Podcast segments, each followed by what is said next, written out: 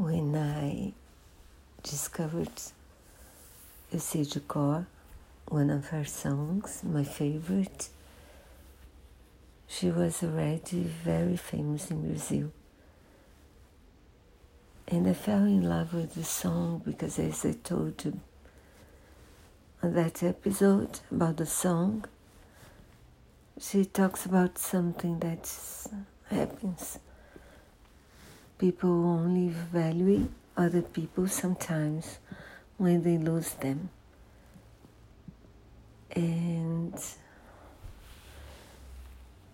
and yesterday we lost her.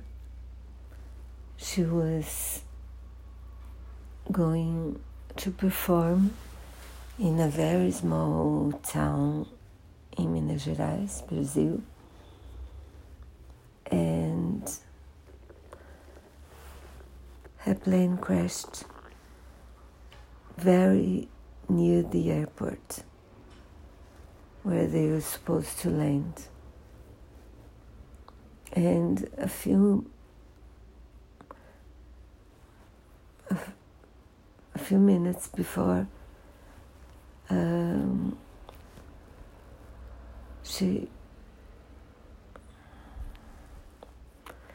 she left a message saying that uh, comparing dream and reality because uh, Minas Gerais, where she was playing, is famous for her delici- for its delicious food, but she was dieting, so should not be allowed to to eat what she would like to eat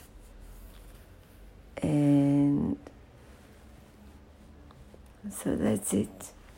She was only 26. Her life ahead. She leaves a son, a small son. She leaves her mother. She leaves her grandmother. She leaves her fans. Many, many famous people here left messages in honor of her. Paulinho da Viola, who was one of my grandmother's favorite singers, and many other people, so she'll be missed. I do love that song. So sad.